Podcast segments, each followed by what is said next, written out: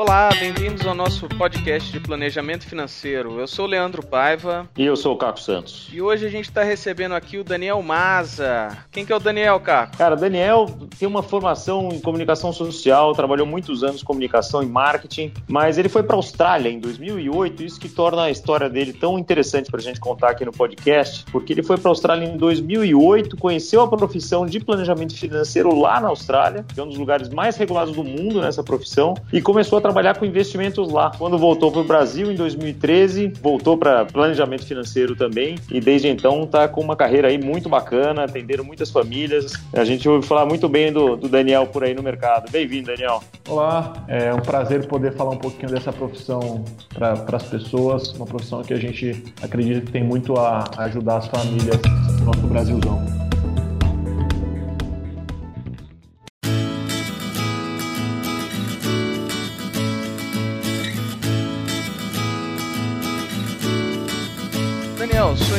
Começa com um planejamento financeiro quando você foi para a Austrália. O que, que você foi fazer na Austrália? Eu, em 2008, eu buscando novos caminhos, decidi sair do Brasil. Eu tinha, tinha uma carreira na área de comunicação, trabalhava em departamento de marketing e queria buscar novos ares. Na época, eu e minha atual esposa decidimos ir para algum país de língua inglesa para aprender inglês, viajar um pouco e conhecer novas culturas. E foi assim que a gente decidiu ir para a Austrália. Então, em 2008, a decisão foi, foi se aventurar em, em um novo país e o planejamento financeiro entrou na minha história é, um pouco depois, em 2009. Mas então conta pra gente aqui, para os nossos ouvintes, como é que começou essa história de planejamento financeiro lá na Austrália? Em 2009, eu estava numa fase é, buscando, buscando é, novos desafios, buscando outras oportunidades profissionais e o mercado de planejamento financeiro na Austrália é um mercado já muito desenvolvido, muito maduro. Por exemplo, em 2008, quando eu saí do Brasil, eu nunca tinha ouvido falar na profissão de planejador financeiro pessoal. E por lá ser um mercado já muito desenvolvido, eu comecei a ver propagandas na televisão de empresas de financial planning, como eles, eles chamam as empresas. E uma propaganda em particular marcou muito.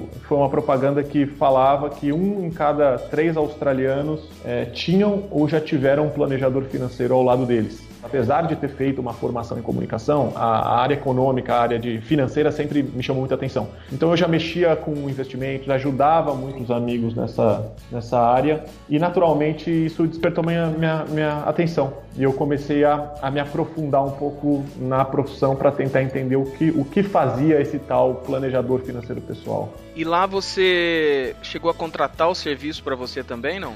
É, não contratei, eu fui muito mais na busca de, de entender o que fazia o profissional e muito rapidamente eu decidi que era aquilo que eu queria fazer na minha vida. Tem até uma, uma passagem turning point, foi, uma, foi um momento onde eu decidi que era aquilo que eu ia seguir. Em 2009, eu ainda estava numa fase procurando, uh, eu estava buscando uma, algumas vagas na área de, de marketing e comunicação, mas eu tinha um curso, já em vista um curso de planejamento que me chamava muita atenção e eu estava em dúvida em fazer. A gente tem as nossas crenças e uma das minhas crenças eh, limitantes era aceitar que após ter feito graduação, pós-graduação, quase eh, oito anos de experiência nesta área de comunicação, tinha uma crença de que mudar isso seria perder tempo ou perder todo o esforço que eu tinha colocado até então. E aí eu tinha uma dúvida muito grande em fazer o, esse curso que me daria direito a entrar na área de planejamento financeiro na Austrália ou não. E, e uma das passagens que foi marcante nessa decisão foi um dia em casa,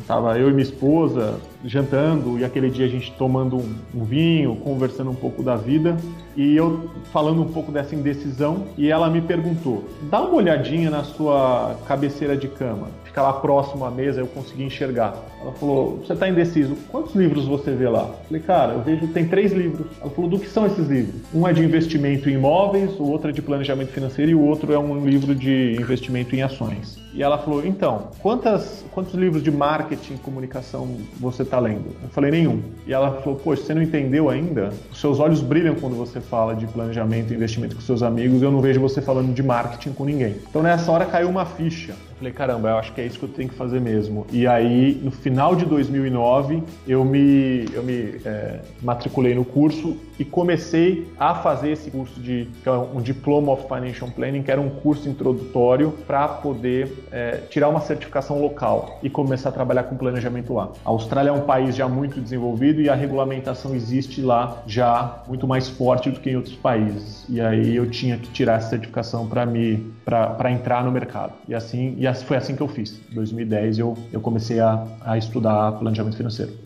Cara, é interessante isso, né? Porque às vezes olhos de fora enxergam muito mais do que a gente consegue ver de nós mesmos, né? A gente já falou isso algumas vezes. E vinha me chamando a atenção enquanto você falava, Daniel, eu queria que você comentasse como é que a sua formação em comunicação te ajuda ou ajudou no, no planejamento financeiro? Que a gente sempre fala aqui que people before numbers, né? As pessoas vêm antes dos números, né? Como é que isso, como é que se relaciona uma coisa na outra? Isso é super interessante. E hoje, para mim, essa ficha está muito clara, né? Caiu a ficha e está muito clara claro isso. É, foi um processo. Porque quando a gente começa a falar de planejamento financeiro, em um primeiro momento a gente imagina que o papo é sobre grana, que o papo sempre vai girar em torno de números. E hoje eu vejo muito, muito claramente que a formação que eu tive na área de comunicação, na área humana, ela agrega demais na nossa profissão. Então, a nossa profissão ela tem todo um lado técnico, mas ela tem o lado de criar empatia, de se relacionar com pessoas, de conseguir mostrar o nosso serviço para as pessoas. E isso a área de comunicação,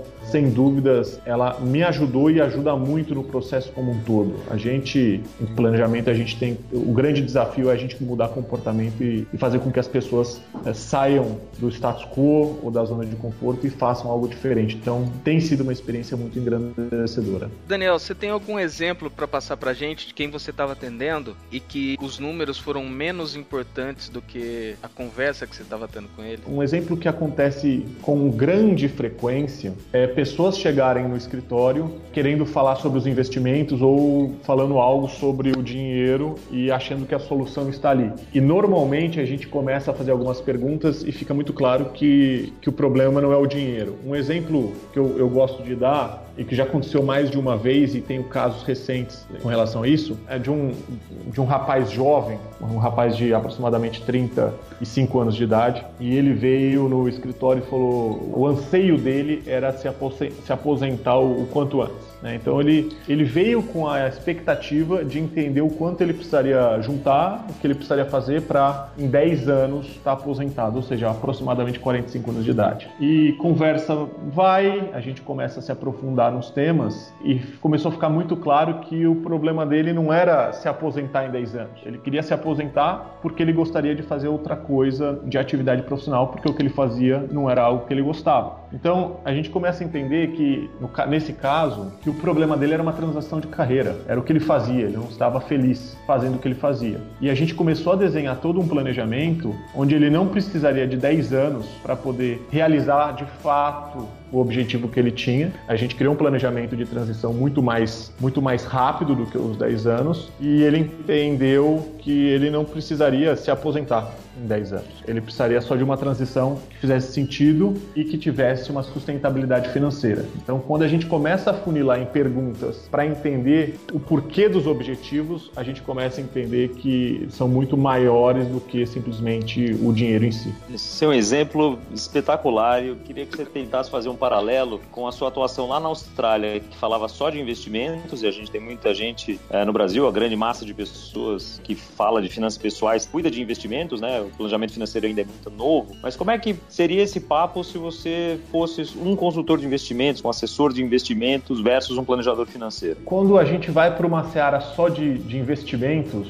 a profundidade na pessoa ela é muito mais rasa. A gente, como planejador financeiro, e isso eu sinto na pele hoje, a gente acaba criando um relacionamento muito mais duradouro e profundo com o cliente, porque a gente entra em aspectos da vida. Quando a gente vai para a parte mais da vida da pessoa, ela começa a abrir mais o relacionamento e começa a mostrar as suas fraquezas, os seus anseios. Isso a gente acaba construindo um, um relacionamento muito profundo. Então, quando na época eu lidava só com a parte de investimento, o meu sentimento era era uma relação mais rasa, era uma relação muito mais numérica. E hoje, via de regra, a gente acaba sendo um grande conselheiro e amigo dos clientes, porque a gente entende o anseio, a dor e acaba podendo ajudar ele ao longo do caminho, e acho que isso é um ponto importante, Caco, Leandro, que o planejamento não acontece do dia para a noite. Então, o relacionamento ele se constrói ao longo do tempo. E hoje eu tenho o privilégio de caminhar ao lado de diversas famílias por mais de dois, três anos, quatro anos, e isso, isso não é construído do dia para a noite. Isso é, é, é relacionamento que vai se construindo ao longo do tempo. E como é que foi quando você voltou da Austrália, você explicar isso para as pessoas? Porque isso era novidade aqui, ainda é, né? Mas quando você voltou da Austrália era muito novidade. Então, como é que foi explicar isso que você não falaria sobre investimentos ou que você falaria também sobre investimentos, mas esse não era o foco? Como é que foi essa mudança? Como é que foi esse começo para poder explicar para o pessoal o que, que você estava fazendo? Eu acho que aí a parte né, da, da minha experiência como na área de comunicação, na área humana, me ajudou muito né? A gente ter esse tiro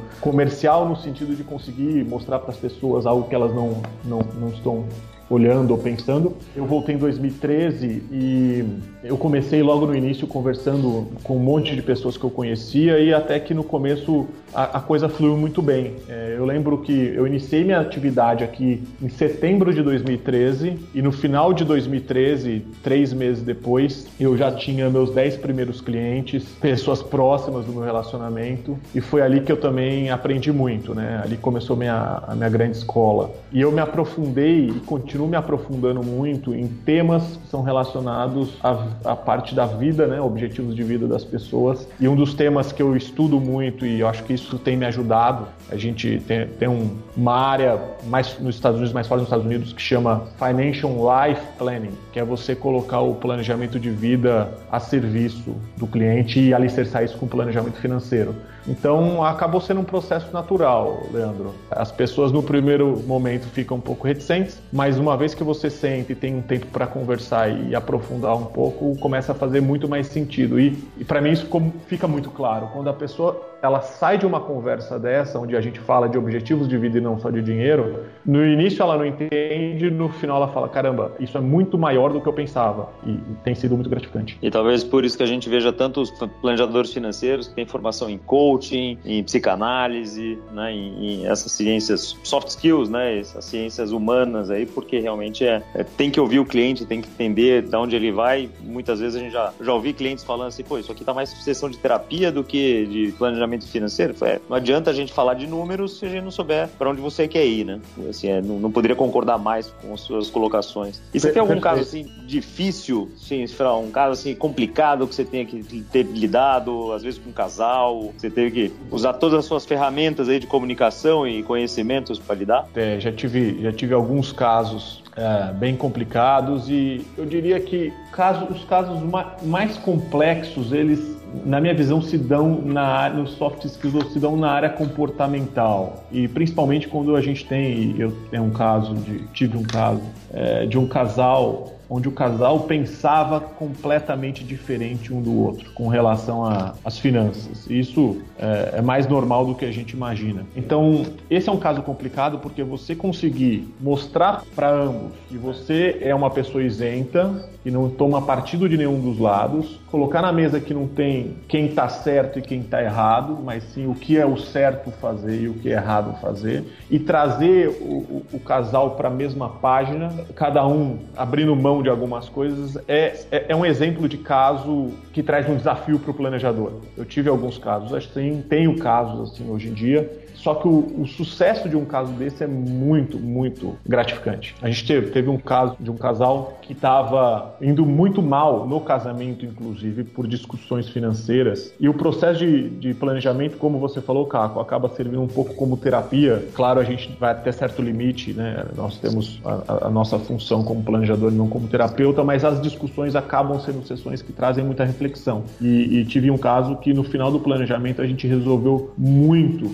dos problemas problemas que o casal tinha, simplesmente porque um passou a entender como o outro enxergava. Ao invés de atacar, foi aceitar. E aí começa a conversa e a gente começou a desenhar um planejamento junto. Eu digo que o, o planejador é esse terceiro olho, né? essa, essa terceira pessoa que sai do julgamento e ajuda o casal a, a enxergar o que muitas vezes eles não estão enxergando. Então, tive casos assim, são casos que são muito prazerosos de participar quando a gente tem um resultado eficiente. Muito legal, meio do que a sua mulher fez com você em relação à própria carreira, né, lá atrás. Né? Um olhar Exatamente. de fora muitas vezes enxerga muito melhor. Exatamente, exatamente. Isso me lembrou um cliente que eu atendi outro dia e a pessoa começou a falar: Não, porque eu tenho algum sonho. Não, não, peraí. Sonho não.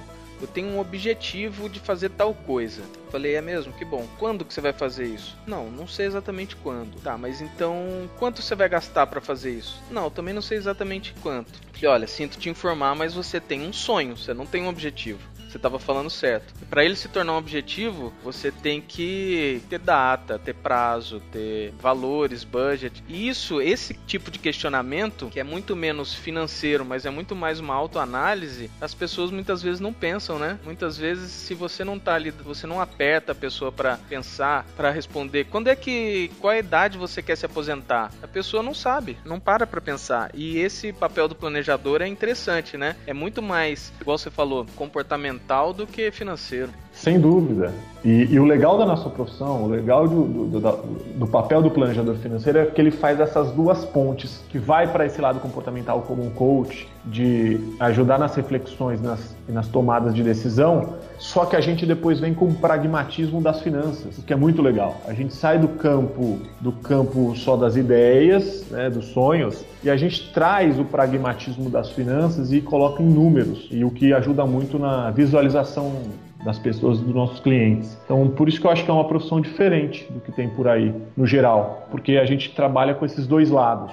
A gente ajuda as pessoas a, a, a, sonhar e a, de fato, criar um objetivo em cima do sonho, como você falou, Leandro, perfeito. A gente precisa ter prazo, precisa ter valor, precisa ter relevância, precisa ser algo específico. E aí a gente pode usar todas as técnicas para ajudar o cliente com isso, como metavisão, fazer com que eles enxerguem lá na frente, isso cria engajamento. Mas depois a gente vem com um número e fala, ó, é isso que você precisa fazer então, já que esse é o teu desejo. E aí a coisa to toma corpo, né? Então acho que é, é muito interessante. Eu lembrei de um outro caso aqui que eu acho muito bacana, que é um caso, eu tenho, eu tenho vários casos desses, né? Então na verdade é um caso, mas que se replicam. Eu, eu brinco que eu tenho algumas senhoras uma, eu chamo de senhorinhas, né, que, que eu cuido de alguma forma uh, da parte financeira delas. Eu tenho aproximadamente cinco clientes que, que, que, estão na faixa dos seus 60 e poucos anos de idade, ou são divorciados, ou são viúvas, então uh, se encontram hoje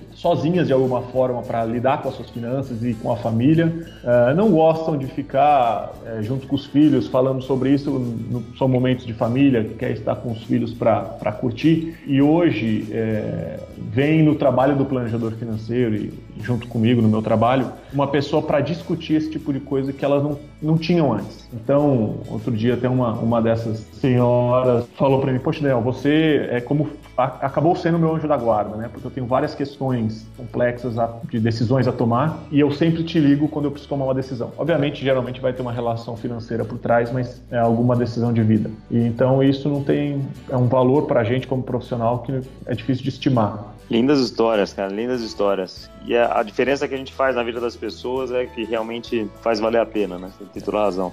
E tem diferença de renda para isso acontecer? Quer dizer, o cara que tem mais dinheiro, tem mais patrimônio, mais renda, é diferente das pessoas que, que não têm ainda? Eu creio que não. A gente, na prática, vê muito famílias que ganham, vamos supor, 10 mil reais por mês o casal e gastam 12 Aí você vê uma família que ganha 25, gasta 30. Você vê uma família que ganha 50 por mês e gasta 60. Isso a gente vê na prática toda hora. Não é o quanto ganha, é como você reage, como você lida com o dinheiro. Independentemente da renda ou do patrimônio, o conceito da educação financeira e do entender o planejamento financeiro, ele, ele é a base, é o que vai sedimentar quando as pessoas passarem a ganhar mais. Né? Então, é mudar um pouco essa chave mental e fazer com que as pessoas entendam que elas têm muito o que viver no presente e realizar no presente, sem dúvida, mas que com planejamento ela também consegue alcançar os objetivos é, de longo prazo ou realizar os objetivos que ela tenha na vida. Um ponto que eu, eu, eu costumo até falar sempre para os clientes quando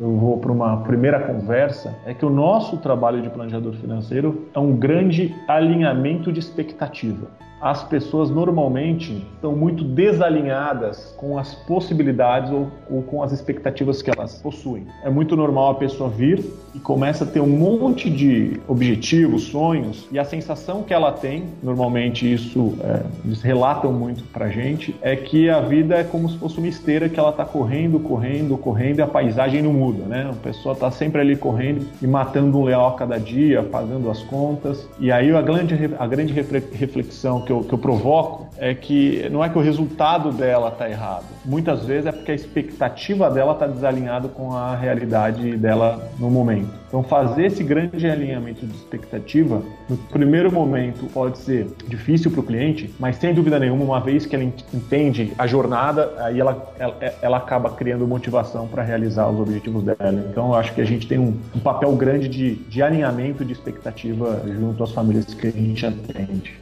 Muito bom, a gente vê isso independente da renda, é o comportamento, é a atitude frente às coisas da vida, né? Financeira, principalmente, como é que atitude de gastos e, e como se tomam decisões é que acabam fazendo a grande diferença depois para ter ou não patrimônio, né? Independente da renda, tem pessoas com muita renda e sem patrimônio e vice-versa. Eu já entrevistei também com quem eu já cuidei de diversos aspectos. Sempre a pessoa antes dos números, né? o casal antes dos números, que é mais difícil ainda, como você contou naquele caso, né? Muitas vezes quando não só a pessoa tem que estar alinhada com mesma em relação aos seus objetivos e às suas possibilidades, mas é apoiado também com cônjuge, companheiro, namorado, né? Do, tem sonhos comuns ali, tem que também fazer essa, essa conciliação, né? Sem dúvida, sem dúvida.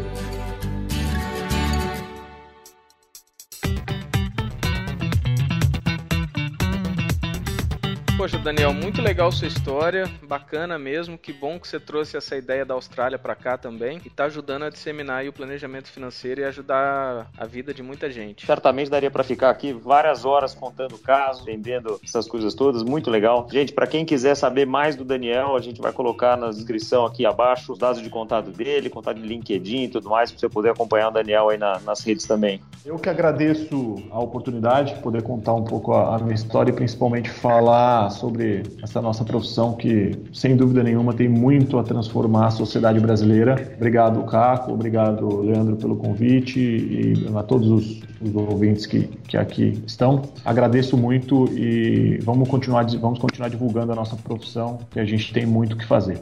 Daniel, a gente sempre pede uma referência, uma indicação de algum livro, de algum filme que possa ajudar as pessoas com planejamento financeiro. Você tem algum livro, algum filme, alguma coisa para indicar? Eu, eu li recentemente um livro, eu achei muito interessante, chamado Princípios. O autor chama Ray Dalio. Ele tem bastante foco na área de investimentos, mas ele serve para a vida como um todo. Acho que vale muito a pena e ele descreve como ele foi construindo os princípios e valores deles e como isso impactou na carreira dele, na vida familiar e acho que tem, tem muito a agregar para as pessoas. Bacana, esse eu não li ainda, mas vou colocar na minha lista. Fica a dica aí para todo mundo. Bom, pessoal, esperamos que vocês tenham gostado desse episódio aqui. Fica ligado, se você gostou, assine, divulgue, conte para seus amigos como é que o planejamento financeiro está mudando a sua vida também. Escreva para a gente aqui se você tem dúvidas, se você quer ter alguma coisa respondida, se você quer ter algum tema que seja tratado. No próximo episódio, fique ligado. Muito obrigado, gente. Até a próxima semana. Um abraço. Um abraço.